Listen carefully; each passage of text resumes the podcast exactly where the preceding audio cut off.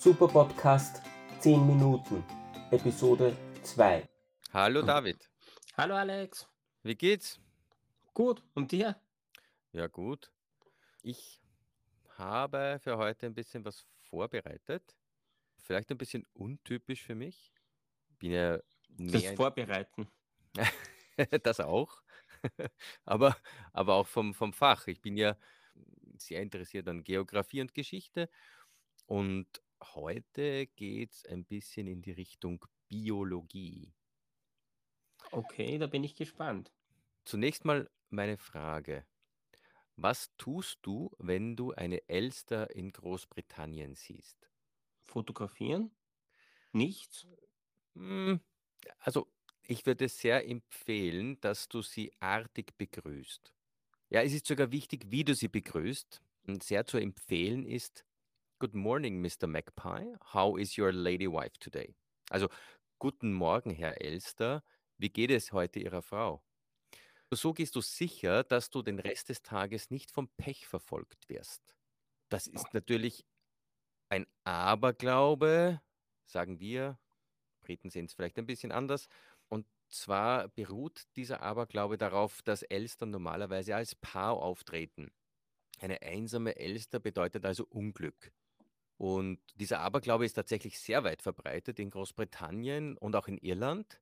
Also in meinem eigenen Bekanntenkreis habe ich äh, in der Vorbereitung für diese Folge ein bisschen gefragt und war eindeutig das Feedback natürlich. Äh, muss man höllisch aufpassen, wenn man da nur eine Elster sieht. Jeder kennt auch den dazugehörigen Abzählreim.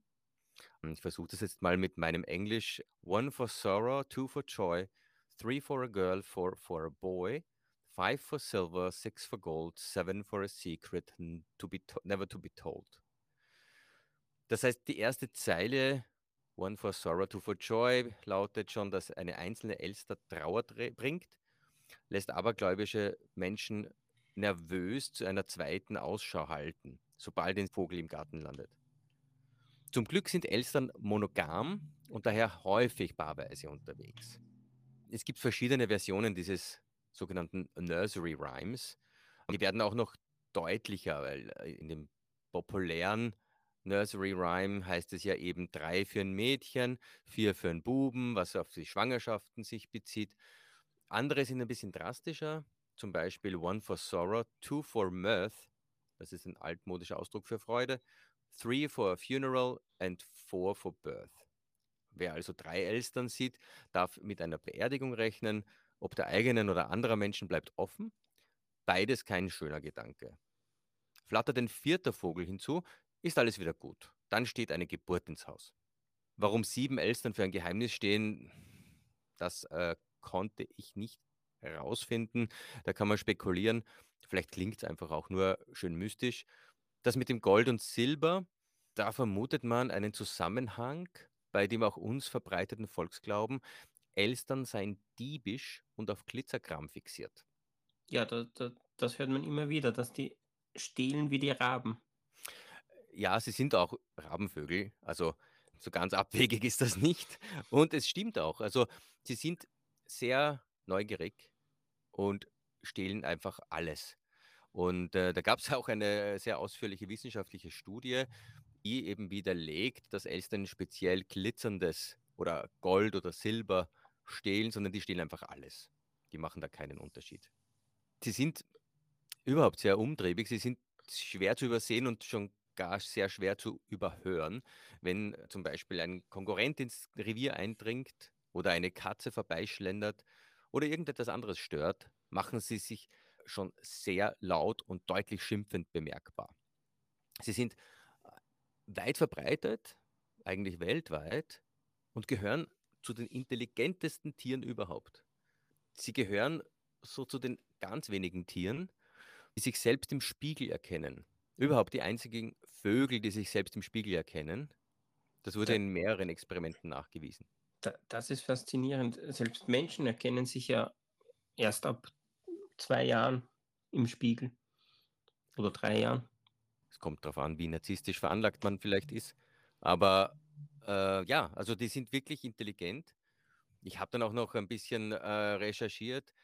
die Größe ihres Gehirns oder das, Teil des Gehirns, das man Nipobalae, Nipdopalium caudolaterale nennt, kann man in et- in etwa vergleichen mit dem äh, präfrontalen Kortex äh, von Menschen, Schimpansen und Orangutans und die sind circa gleich groß. Also sind schon intelligente Tiere, diese Elstern. Weißt du eigentlich, wie die auf Englisch heißen, wenn man schon die so populär in, in England äh, kennt?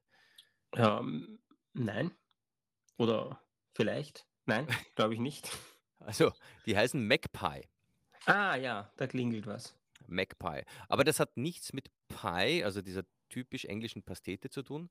Mhm. Ähm, die letzte Silbe soll eine Verschleifung des lateinischen Namens pica sein, der wiederum mit unserem Verb picken verwandt ist. Mm. Der zoologische Name der Elster ist übrigens Pica Pica.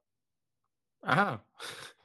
Und ich habe auch noch, aber da bin ich mir jetzt nicht ganz sicher, eine Erklärung gefunden, äh, warum nun Magpie, also Mag gilt als Kurzform des Namens Margaret und war im Mittelalter ein Synonym für eine schwarzhafte Person. Also, ja, aber konnte ich jetzt nicht restlos klären, wirkt ein bisschen ähm, diskriminierend. Ja. Ähm, aber äh, meine Elstern, man, man hört relativ wenig davon, man sieht sie oft, äh, sie sind äh, schwarz und bei, weiß, bei uns auch? auch in, auch in Österreich, in Deutschland sehr verbreitet. Ja. In Deutschland äh, ist es übrigens auch, ein, ein, gibt es einen anderen Connex, da heißt das Online-Service des Finanzamtes Elster. Ah, ja, das stimmt. also die Abkürzung für elektronische Steuererklärung. Also auch eine Bedeutung, die einige Emotionen weckt in Deutschland, eben in einem anderen Zusammenhang. Aber was, es- was ich aber dann auch witzig finde im Detail, ist der dazugehörige Programm Elster-Formular, äh, trägt den Dateinamen Pica, Mm, Also- wie der lateinische Name. wie der lateinische Name oder dem wissenschaftlichen Gattungsname der echten Elster. Also da hat sich ein Programmierer was Nettes ausgedacht und äh, das umgesetzt. Und du bist jetzt Ornithologe.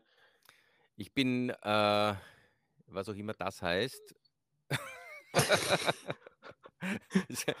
Klingt ein bisschen ordinär, aber Vogelkunder. ah, okay. Nein, nein, okay. Ja, ja, genau.